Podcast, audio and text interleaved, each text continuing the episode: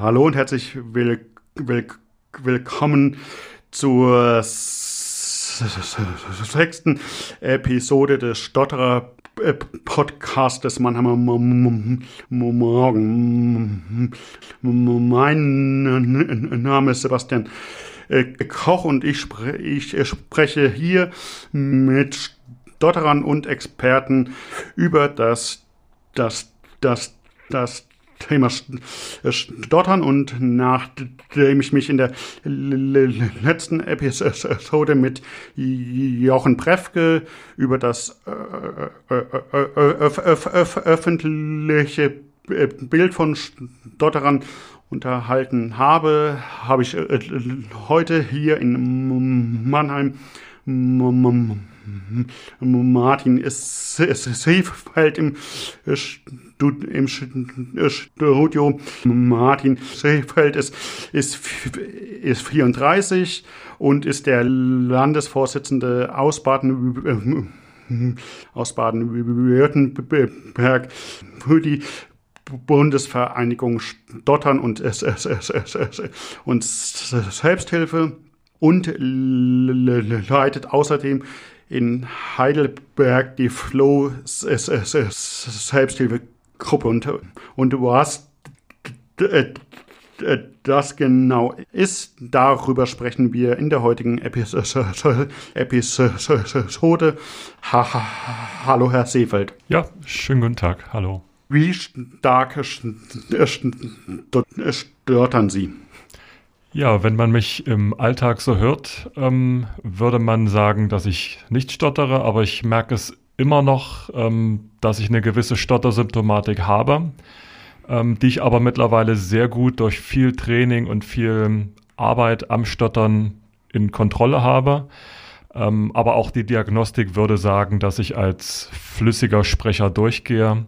Aber das ändert ja nichts an dem Leidensdruck, den man zum Teil noch hat und an den Gedanken. Also ähm, ich sage auch für mich selbst, dass ich weiterhin Stotterer bin und da auch den Rest meines Lebens quasi mit dem Thema mich beschäftigen muss. Wie ist es hat es äh, das Training am, am, am Sprechen aus? Ähm, also ich hatte oder ich habe mit dem Stottern wirklich seit Sprechbeginn zu tun gehabt, seit der frühesten Kindheit.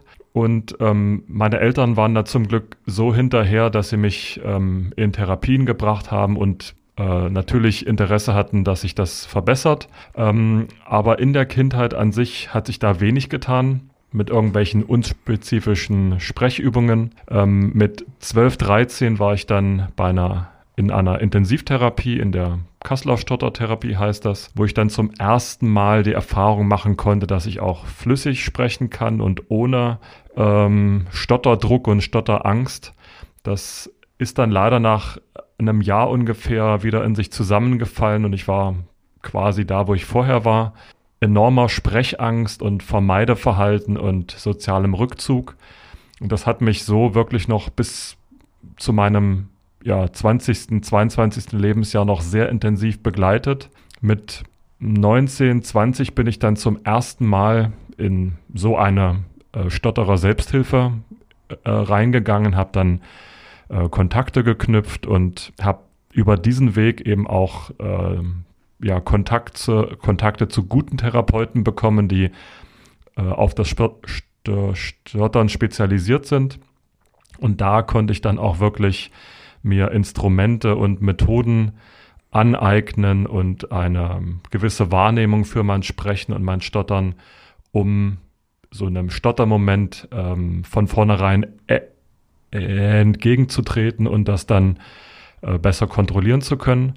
Und ähm, das musste ich dann eben von ganz einfachen Situationen in immer schwierigere und herausfordernde Situationen äh, üben. Das heißt, meinen Schonraum musste ich von einem äh, Zweiergespräch zum Beispiel erweitern auf große Präsentationen, Vorstellungsgespräche, Telefonate, ähm, Konfliktgespräche und so weiter und so fort. Und das ist heutzutage immer noch eine Herausforderung für mich, ähm, mich auf gewisse Gespräche vorzubereiten und das Stottern da nie ganz aus dem äh, Bewusstsein zu lassen. Also es ist immer ein Teil der mir Gedanken macht oder über den ich mich, äh, über den ich mich, ähm, über den ich mit, mir Gedanken mache, so heißt es. Mhm. Und ähm, genau, das heißt, auch jede Präsentation, die ich halte, bereite ich vorher vor, halte die vorher eins, zweimal, damit ich zumindest mehr Sicherheit habe welche Rolle hat, hat auf diesem Weg die, Selbsthilfe gespielt? Ich würde für mich selbst sagen, es hat den essentiellen Unterschied gemacht, ähm, wie ich mit dem Thema umgehe. Äh, bei meinem ersten Treffen hatte ich noch die Einstellung, okay, ich äh, spreche vielleicht ein bisschen komisch, aber ich bin kein Stotterer. Das heißt, ich wollte es für mich selber eigentlich nicht so wirklich wahrhaben. Und dann kam ich ähm, zusammen mit den Leuten und habe gesehen, ja, die sprechen genauso wie ich.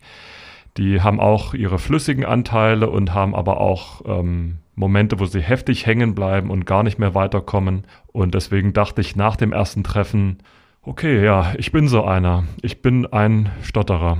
Und ähm, in dem Falle hatte ich dann eben einen Rahmen gefunden, wo ich dann eben meine Gedanken und Ängste auch mal artikulieren konnte und mich austauschen konnte. Und das war schon eine unglaubliche Entlastung für mich. Und äh, mit der Zeit bekommt man dann halt die äh, passende Fachliteratur an die Hand und lernt über irgendwelche Seminare, Techniken kennen und Entspannungstrainings und so weiter und baut sich dann dadurch so einen eigenen, ich sag mal, Werkzeugkasten zusammen, aus dem ich mich heute noch bediene, je nach Situation. Genau, hole ich dann ein anderes äh, Werkzeug quasi aus dem Werkzeugkasten und wende das an und genau, muss aber da immer ein Auge drauf haben. Aber sowohl die Community als auch die fachlichen Kenntnisse, die ich in der Selbsthilfe mitbekommen habe, haben mein Leben um, muss ich sagen, 180 Grad gedreht.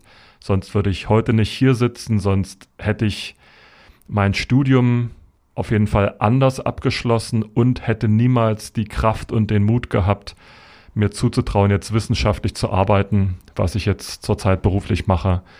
Und ähm, ja, also es hat den essentiellen Unterschied gemacht, mit Menschen, die sich in dem Thema auskennen und auch betroffen sind, auszutauschen. Es, es, es, es, Sie haben von Werkzeugen gesprochen, die Sie ge, ge, gebrauchen. Äh, ich muss jetzt echt mal sagen, ich, ich habe eine hohe Sensibilität, wenn ich mich mit anderen unterhalte, dann höre ich auch oft dass die anderen äh, stottern und, ähm, und meine, meine flüssig sprechenden äh, Be Be Be Bekannten haben das noch überhaupt nicht äh, gehört. Jetzt habe ich es, es, es zum, zum allerersten Mal sprechen hören und ich und ich glaube, ich hätte jetzt überhaupt nicht nicht nicht rausgehört, dass sie stottern oder, oder eine spezielle Sprech, äh, Sprech, Sprechtechnik anwenden. Wie sprechen Sie so flüssig? Ja, also ähm, mein Werkzeugkasten besteht aus Techniken des Fluency Shaping heißt das. Das heißt, ich könnte auch in wirklich anspruchsvollen Situationen dieses weiche Sprechen rausholen. Das wäre eine Möglichkeit, wenn ich wirklich ähm, eine harte Situation erwarte. Dann, wenn ich ein zweites Instrument wäre, wenn ich auch in der Selbsthilfe bin, dann hole ich meine Mo Mo Modifikationstechniken raus oder Stottermodifikation heißt das. Da geht es darum, dass man mit dem Stottern an sich spielerisch umgeht und das bewusst modifiziert und verändert und äh, dadurch auch die Angst oder die Anspannung mit dem Stottern oder gegenüber dem Stottern verliert. Ähm, und wenn es aber zum Beispiel hier so ein schöner geschützter Raum ist und ich meine Konzentration ganz zusammennehmen kann, das ist sicherlich mitbekommen, dass ich einfach meinen Blick sehr konzentriert irgendwo hin hin ähm, und dann einfach eine unglaubliche Wahrnehmung habe, was in meinem Mund passiert. Und ähm, das nennt man auch kinästhetisch propriozeptive Wahrnehmung. Also einfach Aha. nur, es ist einfach nur eine erhöhte Wahrnehmung, was im Mund passiert. Und sobald da ein Symptom käme, ich habe jetzt nicht den Stotterdruck gerade, weil ich mich sehr wohl fühle, ähm, aber ich könnte dann sofort, wenn was kommen würde, könnte ich diese Modifikationstechniken sofort anwenden und quasi kontrolliert durch so ein Symptom durchgehen. Aber da ich jetzt keine Symptome merke, kann ich einfach nur mit hoher Konzentration mein normales flüssiges Sprechen anwenden. Aber wie gesagt, das braucht, äh, ich habe ganz viele Sachen gelesen, laut gelesen und dann geht es nur darum, den Fokus auf diesen artikulatorischen Kontakten zu haben. Was macht die Zunge? Was machen die Lippen? Und nebenbei muss ich mir auch einen gewissen sinnvollen Inhalt überlegen. Das heißt, mein RAP-Speicher da oben ist jetzt schon ziemlich ausgelastet. Äh, und wenn aber Stress dazu käme, würde es mehr wackeln, also wesentlich mehr wackeln. Und trotzdem bin ich heilfroh über die Flüssigkeit, die ich mir erarbeitet habe, äh, was sicherlich auch grundlegend daran liegt, dass ich keine Sprechangst mehr habe. Und das war bis zu meinem 25. Lebensjahr der Faktor, der mein Leben komplett eingeschränkt hat. Deswegen auch soziale Isolation und alles, was dazugehört. Ähm, deswegen, ich bin immer verblüfft und habe höchsten Respekt vor Leuten, die, vor Betroffenen, die eine starke Symptomatik haben und da aber so offensiv mit umgehen. Äh, das könnte ich seelisch nicht ertragen, für mich selbst sage ich das. Ähm, deswegen höchsten Respekt. Ähm, auch, dass du diesen Podcast machst, großartig, wirklich klasse. Ja, das Lob nehme ich, ich, gerne auf. Herzlichen Dank. Wir wollen heute über die, über die Selbsthilfe sprechen. Kannst du dich noch erinnern, als du das allererste Mal in eine, in eine Selbsthilfegruppe gegangen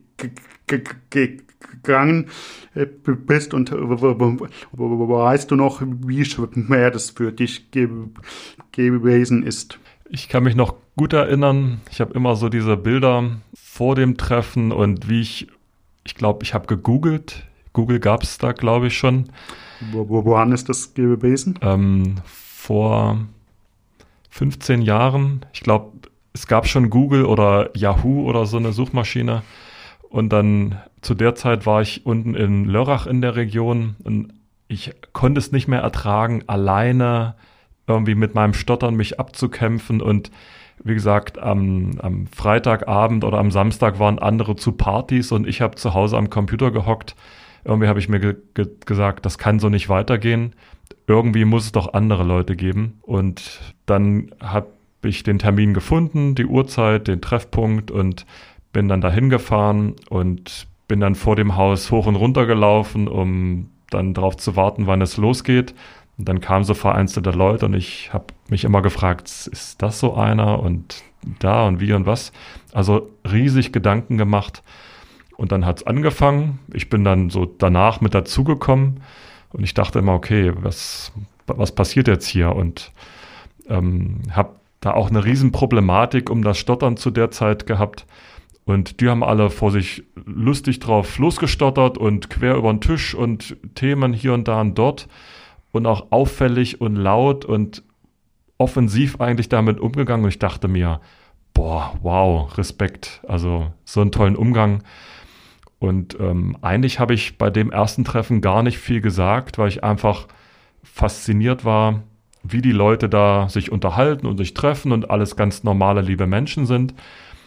Und die wertschätzende Atmosphäre hat mich unglaublich beeindruckt, dass die Leute erstmal so lange Zeit kriegen zum Reden, wie sie wollten. Jeder hatte da sein äh, Zeitfenster, was er füllen konnte, wie auch immer. Und ja, einfach eine tolle, freundschaftliche, offene Atmosphäre und ähm, ich konnte es nach dem Treffen kaum erwarten, dass das zweite Treffen stattfindet. Und so bin ich dann eigentlich süchtig geworden, mich ähm, ja in dieser Community äh, mehr einzubringen und bin da heutzutage auch noch regelmäßig und es tut mir einfach seelisch unglaublich gut. Auch wenn ich von der Flüssigkeit, äh, ich sag mal, über den Berg bin, muss ich so sagen. Ich würde auch sagen, ich bin austherapiert. Aber ähm, seelisch tut mir diese Atmosphäre, eigentlich dieses Gefühl von gelebter Inklusion, tut mir unglaublich gut jedes Mal, ja.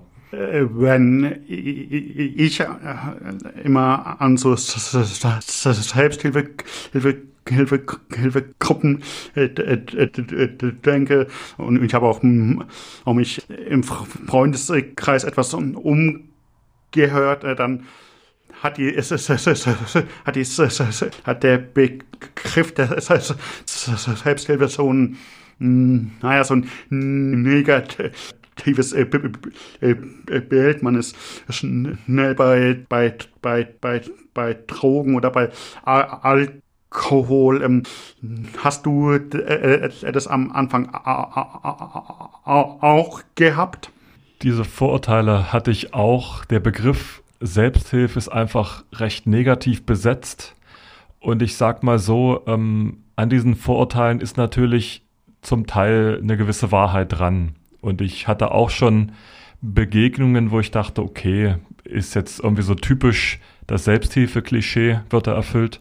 Das heißt, da ist schon so ein bisschen was dran, aber ich kann nur jetzt für meine eigene Arbeit und meinem Engagement in der Selbsthilfe reden, dass ich eben möglichst von diesen Vorurteilen wegkommen möchte, dieser Jammergruppe und im Kreis sitzen und eigentlich nichts bewegen, sondern sich in seinem Schicksal irgendwie so suhlen und auf Zustimmung hoffen, so quasi. Und da bin ich selbst, glaube ich, zu ähm, aktiv und zu engagiert und auch zu zielorientiert. Ähm, und ich bin immer daran interessiert, ähm, eine Sache, die mich stört, aus dem Leben oder äh, aus der Welt zu schaffen und das zu verbessern. Also so ein kontinuierlicher Verbesserungsprozess ist mir wichtig. Und genau, da setze ich mich für ein, und das merkt man bei uns auf jeden Fall auch in der Atmosphäre der, der Flow-Gruppentreffen. Äh, Flow haben wir auch eben den Begriff ähm, quasi ins Leben gerufen, weil da eben nicht das Wort Stottern oder Selbsthilfe vorkommt, sondern Flow hat was mit Sprechfluss zu tun, aber auch von diesem äh, Zustand, in dem man kommen kann, also in so einem Flow-Zustand. Und äh, damit versuchen wir natürlich das Image und so diese Vorurteile ein bisschen zu entkräften. Und das klappt ziemlich gut, muss ich sagen. Die jungen Leute, die mit Flow in Kontakt kommen und die auf unsere Homepage kommen und unsere Videos sehen ähm, und die einmal diesen sogenannten Flow Spirit mitbekommen, wie gesagt, hinkommen, akzeptiert werden. Du kannst so sprechen, wie du willst, du kannst dich einbringen, wie du willst. Bei Seminaren kann man noch sich weiterbilden und was mitnehmen. Ähm, ja, man hat eigentlich so ein riesen Spielfeld, wo man stotternd oder flüssig sprechend sich austoben kann, was man sonst in der normalen Welt nicht hat. Und äh, wie gesagt, ich gehe heutzutage immer noch dahin, weil ich das Gefühl habe, sonst im Alltag ist sehr viel Konkurrenzdenken und ähm, irgendwie Hierarchiedenken, sich über den anderen stellen oder untergebuttert werden. Und darauf habe ich eigentlich in meiner Freizeit wenig Lust. Und da ich das in diesem Flow oder in dem Selbsthilferahmen auch noch nie so erlebt habe, fühle ich mich da pudelwohl. Und ich kann es auch jedem empfehlen, zumindest ja, dem Thema mal eine, eine Chance zu geben. Und jetzt das Thema Stottern ist ja nur ein Aspekt von Selbsthilfe. Mhm. Es gibt natürlich auch die anonymen Gruppen, anonyme Alkoholiker und äh, oder Spielsucht oder oder oder. Selbsthilfe ist ja nur der Begriff, also der Begriff sagt ja, was dahinter steht. Ähm, du kriegst Hilfe, aber du musst dir eigentlich selbst helfen, also so viel, wie du dort in dem Rahmen einbringst und tust, so viel kann sich nur bewegen. Und ähm, der Vorteil dabei ist, dass eben auch viele andere mit der gleichen Thematik da sind, von denen man ganz viel lernen kann, die als Vorbild dienen und ja, mit dem man einfach eine gute Zeit hat, ohne Bewertung, ohne Anspruch und ohne Flüssigkeit oder irgendwie, genau, dass man irgendwas erfüllen muss. Du leitest die, die, die Flow, es, es, es, es, es Selbsthilfe Hilfegruppe in Heidelberg. Wie viele Stotternde betreust du da? Hm, der Begriff äh, Gruppenleiter, das klingt immer so hochtrabend als oder so hierarchisch, als ob ich dann nun der Vorsteher bin und alle anderen sind so meine Untergebenen. Wir haben wirklich eigentlich keine Hierarchie. Das ist mir auch persönlich wichtig, dass alle, die da kommen, gleich behandelt werden und äh, jeder hat dieselben Möglichkeiten, mal den Schlüssel zu nehmen für die Räumlichkeiten oder einen Abend zu leiten oder einfach nur zu kommen und zu quatschen. Ähm, genau, deswegen ist es einfach nur ein Treffen unter Freunden. Wir sind eigentlich wirklich in gutem Kontakt miteinander, machen auch viel Freizeit miteinander. Und ähm, zu den Treffen ähm, kommen aktuell so vier, fünf, sechs Leute. Wir haben aber einen größeren Verteiler von ähm, 15 bis 20 Leuten in Heidelberg und äh, mittlerweile verschwimmen auch die Grenzen zwischen diesen einzelnen Flow-Gruppen. Das heißt, wir haben auch sehr gute Kontakte zu den ähm, Flow-Gruppen in Frankfurt, Darmstadt, Wiesbaden, Mainz. Ähm, also äh, Stuttgart hat sich jetzt vor kurzem neu gegründet, Karlsruhe ist am Wachsen. Und da ist immer so ein reger Austausch mit auch vielen Aktivitäten, die wir zusammen machen, Sommerfest, Weihnachtsfeier und so weiter. Also genau, also diese Gruppenstruktur löst sich auf und ist einfach nur eine große Community, die deutschlandweit sich mit dem Thema Stottern für junge Menschen beschäftigt und da sich einfach gegenseitig unterstützt und genau, jeder kann so viel reingeben, wie er möchte, aber jeder darf kommen und ein Teil von Flow sein, so quasi du, du hast, hast jetzt äh, gerade gesagt, dass das richtet sich insbesondere an jüngere äh, Stotternde. Ich, ich glaube bis, bis 30. Äh, ja, ähm, wir hatten angefangen, für Flow so eine Altersspanne zu setzen von, ich glaube, 16 bis 30. Ähm, aber da die Initiatoren von Flow mit der Zeit auch älter werden, ähm, rutscht die Altersgrenze immer so ein bisschen weiter nach oben und sie ist jetzt für junge Menschen und ähm, junge Erwachsene, das heißt auch die Leute, die sich als jung empfinden, sind auch herzlich willkommen. Es kommt eher so auf diesen, äh, wie gesagt, den Spirit an, ob man in die Gruppe passt, ob man sich auch jung fühlt und ob man sich auch, wie gesagt, auf Augenhöhe begegnen kann. Genau, wir haben auch, ähm, auch in Heidelberg ähm, ältere Teilnehmer über 50, glaube ich. Die passen auch wunderbar von ihrem Charakter da hinein. Ähm, und im Gegensatz dazu hatten wir auch manche Teilnehmer, die waren jung, aber das hat nicht so gepasst. Ja, weil sie einfach vielleicht eine andere Vorstellung hatten oder sowas. Also, mhm. genau in Wahrheit hilft auch, auch, auch Flow den äh, an Gehörigen von Stotternden. Ähm, generell ist Flow offen für jeden, für Betroffene, für Angehörige, für Familien, Lehrer, Therapeuten. Jeder kann kommen. Wenn jemand auch von Angehörigen Fragen hat, ähm, also per E-Mail sind wir auf jeden Fall erreichbar oder Kontakttelefon. Oder Eltern und Angehörige dürfen auch gerne zu den Treffen kommen.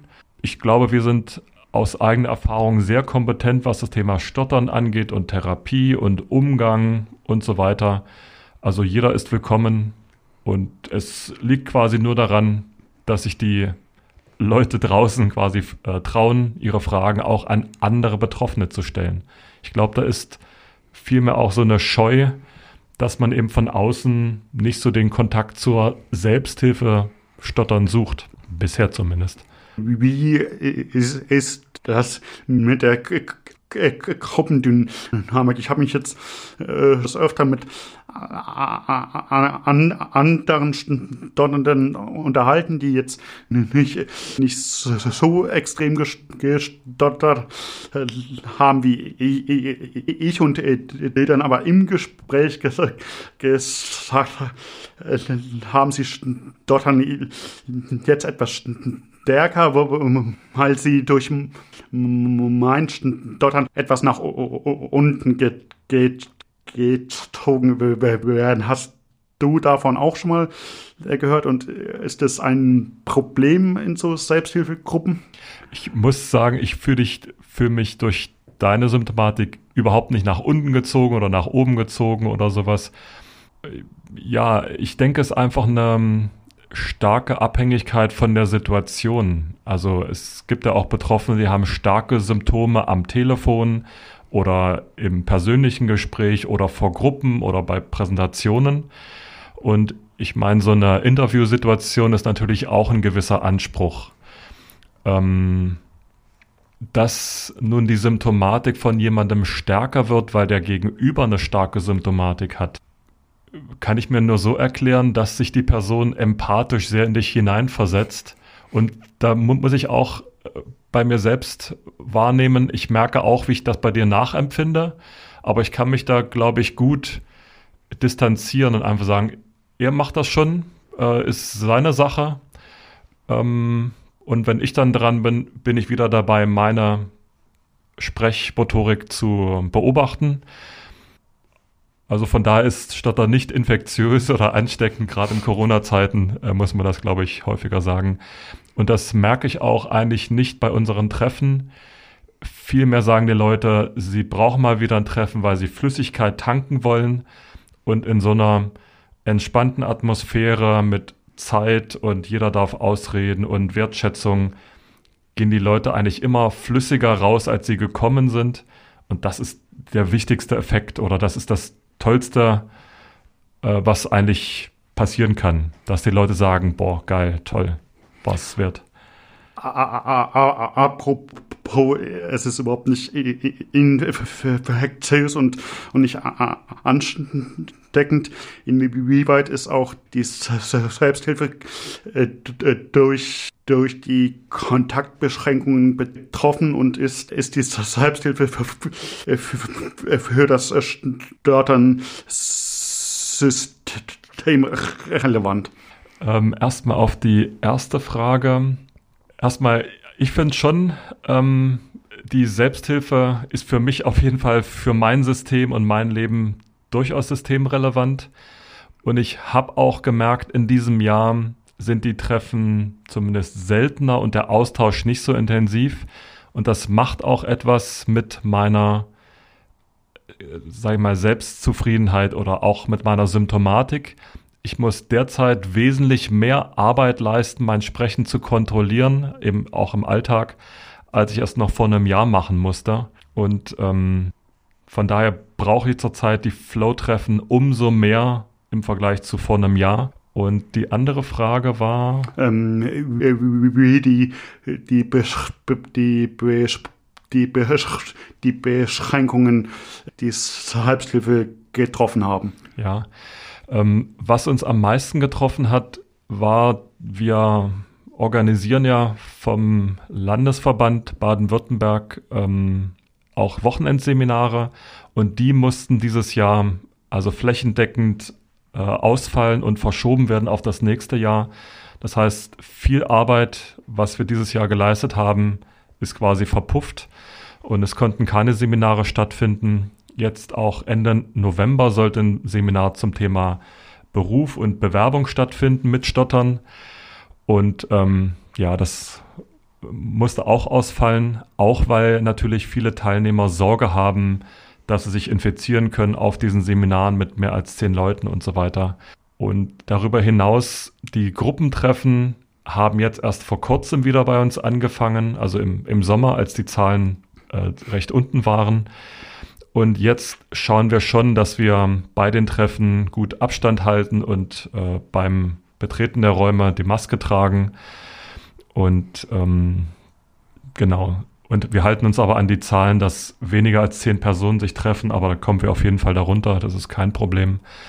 Ähm, aber wir machen uns schon Gedanken.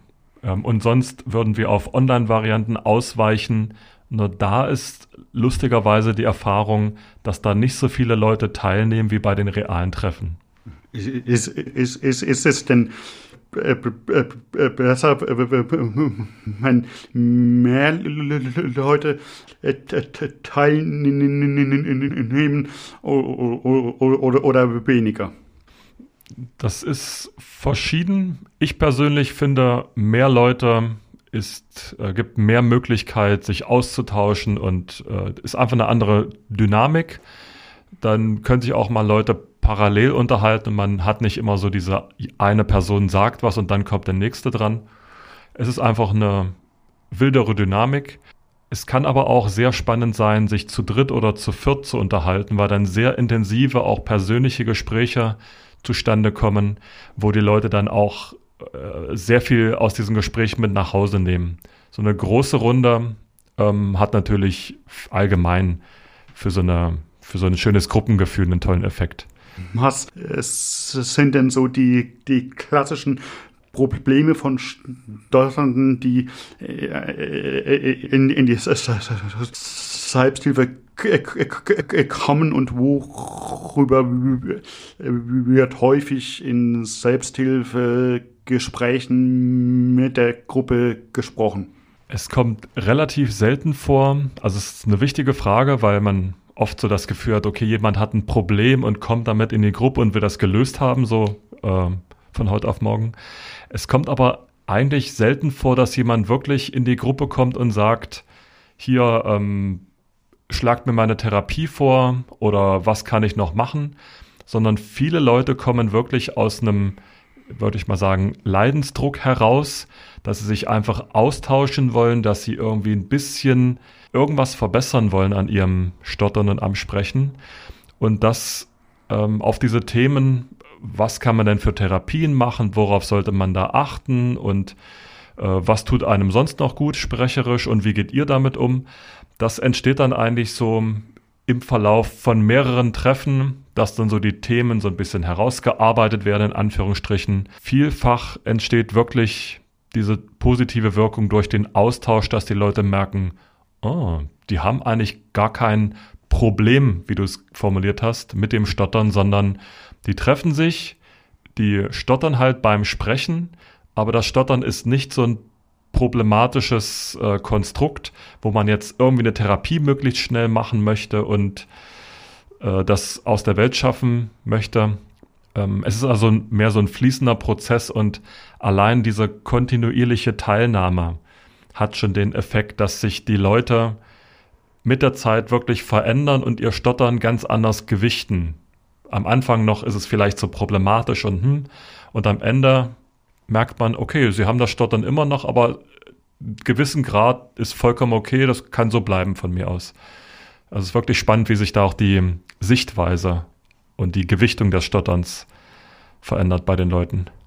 Ja, jetzt haben wir extrem viel über die Selbsthilfe gesp gesprochen. Ähm, ich hoffe auch, äh, dass wir mit einigen Klischees, auch mit einigen Klischees ähm, aufgeräumt haben. Ähm, ich habe, ich muss zu, zugeben, äh, dass ich bisher noch überhaupt in, in, nie in eine Selbsthilfe-Sitzung gegangen gegangen äh, äh, bin. Du hast mir ja auch schon des Öfteren geschrieben, dass ich mal vorbeischauen soll. Ich, ich werde es in den nächsten Wochen auf jeden, auf jeden Fall mal ins Auge, ins Auge passen.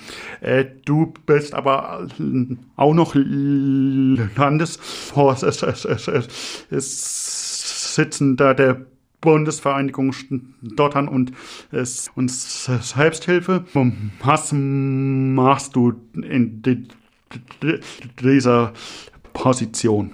Genau, ich bin der Vorsitzende des Vereins Stottern und Selbsthilfe Baden-Württemberg. Das heißt, wir sind eigentlich ein eigenständiger Verein in Baden-Württemberg und sind aber natürlich äh, in der Community verankert, was eben auf Bundesebene die Bundesvereinigung Stadt- und Selbsthilfe ist.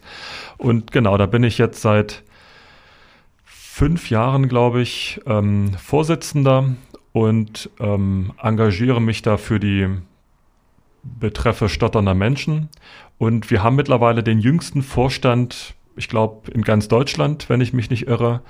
Und ähm, da ist mittlerweile unser Anliegen eben die, das Image eben von Selbsthilfe äh, zu verändern und auch immer mehr junge Leute in die Selbsthilfe äh, stottern ähm, zu, zu holen oder sie einfach dafür zu interessieren, darauf aufmerksam zu machen. Und ähm, das ist eben ein Aspekt dieser, dieser Unterstützung von Flow und der Aufbau von Selbsthilfegruppen und die Festigung der Community.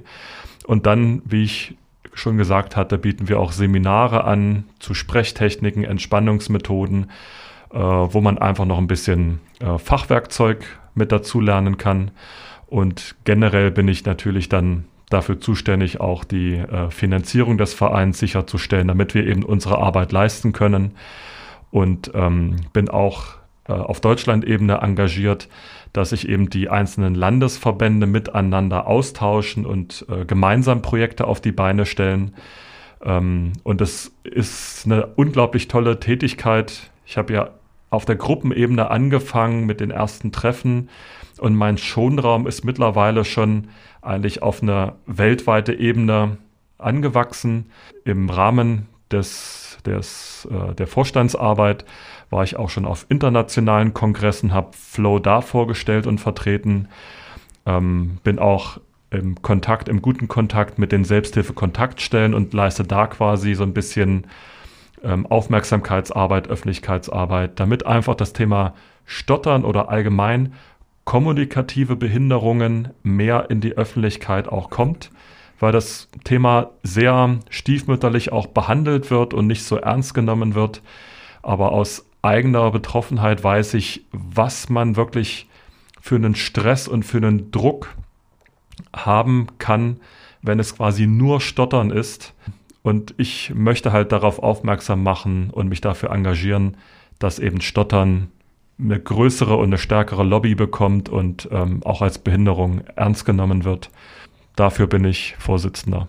In Bad Wo siehst du im Moment, hast die Aufklärungsarbeit und die Lobby von Stotternden betrifft noch einen Nachholbedarf? Ein grundlegend wichtiger ähm, Bereich ist natürlich das Thema Schule äh, jeder Stotternde, der durch die Schulzeit geht, also jeder muss ja in die Schule gehen, und Stotternde, weil sie eben noch sehr jung sind und selbst noch nicht wissen, warum das Stottern da ist, was das ist und wie die Lehrer damit umgehen sollen und wie sie ihre mündliche Note irgendwie bekommen sollen und so weiter. Äh, darüber ist noch ganz viel Unwissen da und ähm, sowohl die Betroffenen können da noch mehr Aufklärung vertragen, als auch natürlich die, die Lehrer und die Schulen. Äh, gerade was das Thema Nachteilsausgleich betrifft, ähm, können Stotternde einfach nicht dieselbe mündliche Benotung erfahren wie Nichtstotternde. Das wäre genauso, als wenn jemand, der humpelt, im Sportunterricht dieselbe Zeit laufen müsste wie jemand, der super sportlich ist.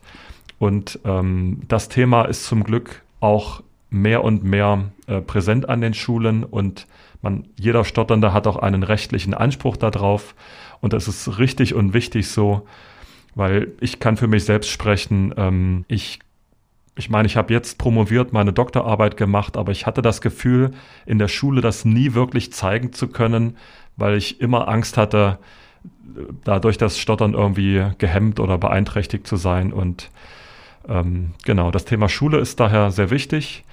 Und weiterführend dann natürlich der äh, Jobübergang, äh, also Bewerbung im Job. Ähm, da höre ich auch aus dem deutschlandweiten Forum von Flow immer wieder wirklich Gruselgeschichten, wie Personaler mit stotternden Bewerbern umgehen, ähm, wo die Leute teilweise nachgemacht werden oder überhaupt nicht für ernst genommen werden. Und das kann wirklich nicht sein, dass ja, äh, Menschen mit einem Handicap nachgemacht oder diskriminiert werden. Und deswegen wäre es auch wichtig, allgemein die Öffentlichkeit da mehr zu informieren, ähm, dass Stotternde nicht dümmer oder weniger kompetent sind. Sie haben nur ein Defizit in der Sprechausführung, aber ansonsten funktioniert ihr Gehirn genauso gut oder schlecht wie das von jedem anderen. Und ähm, ich habe sogar die Erfahrung gemacht, dass sich Stotternde dann beruflich umso mehr Mühe geben und ins Zeug legen, als Normalsprechende, weil sie es irgendwie kompensieren möchten und doch zeigen möchten, was sie können. Und deswegen glaube ich, dass Stotternde durchaus ähm, ihre Qualitäten haben, auch was die Sprechsensitivität angeht und auch, glaube ich, die emotionale Intelligenz. Äh, da kann ich mir gut vorstellen, dass da Stotternde aufgrund ihrer Erfahrungen gute Kompetenzen auch haben, genau. Ja, im, im Prinzip ist es das jetzt auch schon das Gespräch auch schon gewesen. Bevor ich jetzt zur Abschlussfrage komme, weil du hast jetzt im Prinzip schon die Überleitung zu meiner nächsten Gesprächspartnerin gemacht. Ich unterhalte mich in zwei Wochen mit Anja Herde. Anja Herde ist die stellvertretende stellvertretende äh, Vorsitzende der äh, Bundesvereinigung Stottern und, äh, und Selbsthilfe. Und, und sie beschäftigt sich in ihrer Arbeit intensiv mit Stottern und Bewerbungsverfahren und ich unterhalte, unterhalte mich mit ihr so über die, über die richtige Verhaltensweise von Stotternden in Bewerbungsverfahren, aber eben auch über die richtige Verhaltensweise von, von, von Arbeitgebern in, Be, in, Be, in Bewerbungssituationen mit Stotternden und im Berufsalltag. Das ist jetzt schon mal der äh, Ausblick auf die nächste Episode in zwei Wochen ge gewesen. Und, und jetzt die Abschlussfrage an dich. Welche Tipps und, Hin und Hinweise hast, hast du? Ja, ich tue mich immer schwer mit diesen äh, Instant-Tipps und mach mal dies und mach mal das. Und ich habe auch die Erfahrung gemacht, dass das wenig funktioniert. Ich will einfach nur ermutigen, dass sich Betroffene auf den Weg machen und der Weg beginnt mit dem ersten Schritt. Ob man sich ein Buch mal in der Bibliothek zum Thema Stottern ausleiht oder mal auf die Homepage von Flow klickt oder sich das äh, Image-Video anschaut. Ähm, das Thema Stottern, wenn man da betroffen von ist, muss nicht so unverändert für den Rest des Lebens ein Teil von einem sein mit vielleicht Ängsten und sozialer Isolation, sondern man kann ganz, ganz viel machen. Auch wenn Stottern quasi ähm, nicht heilbar ist, weil es eben eine organische Schwäche ist, auch wenn es nicht heilbar ist, ähm, kann man doch ganz, ganz viel verändern. Man kann einen guten seelischen Umgang damit finden, zum einen. Und man kann sich, wenn man möchte, äh, Techniken antrainieren, mit denen man die Stärke der Symptomatik zumindest ein bisschen mehr kontrollieren kann. Und ähm, selbst wenn das nicht funktioniert, hat man ganz, ganz viele Menschen auf diesem Planeten, also jeder Hundertste stottert, das sind ganz schön viele, hat man viele Menschen, mit denen man sich austauschen kann und die genau denselben Scheiß haben, sage ich mal, wie man selbst. Ähm, und mit so einer großen Community, finde ich, ähm, kann man mit so einer Problematik doch gleich viel leichter umgehen, als wenn man sich da alleine Tag aus, Tag ein isoliert mit rumschlägt und sich mit seinen Ängsten und äh, Sorgen abkämpft. Das heißt, man ist nicht allein und man kann da ganz, ganz viel machen. Also einfach mutig sein und den ersten Schritt zur Veränderung wagen. Das ist doch ein hervorragendes Schlusswort gewesen. Ich, ich bedanke mich, mich für das Gespräch und wir sehen uns in ein paar, in ein paar Tagen äh, dann in Heidelberg. Sehr gerne, hat mich gefreut, hat Spaß gemacht. Ich hoffe, auch euch hat das Gespräch gef gefallen. Ähm, sollte das der Fall sein, dann, dann, dann freue ich mich über eine Be Bewertung auf den einschlägigen Plattformen Spotify, Deezer und Apple. Und all, alle Folgen sind auch auf der Internetseite des Mannheimer Morgen unter morgenweb.de slash Dörtern abrufbar. Und solltet ihr äh, noch andere persönliche Anregungen, äh, Anregungen haben, dann, dann schreibt mir am besten eine Mail an sekoch.mamo.de. Ja, und ich hoffe, wir hören uns in zwei Wochen wieder. Bis dahin, ciao.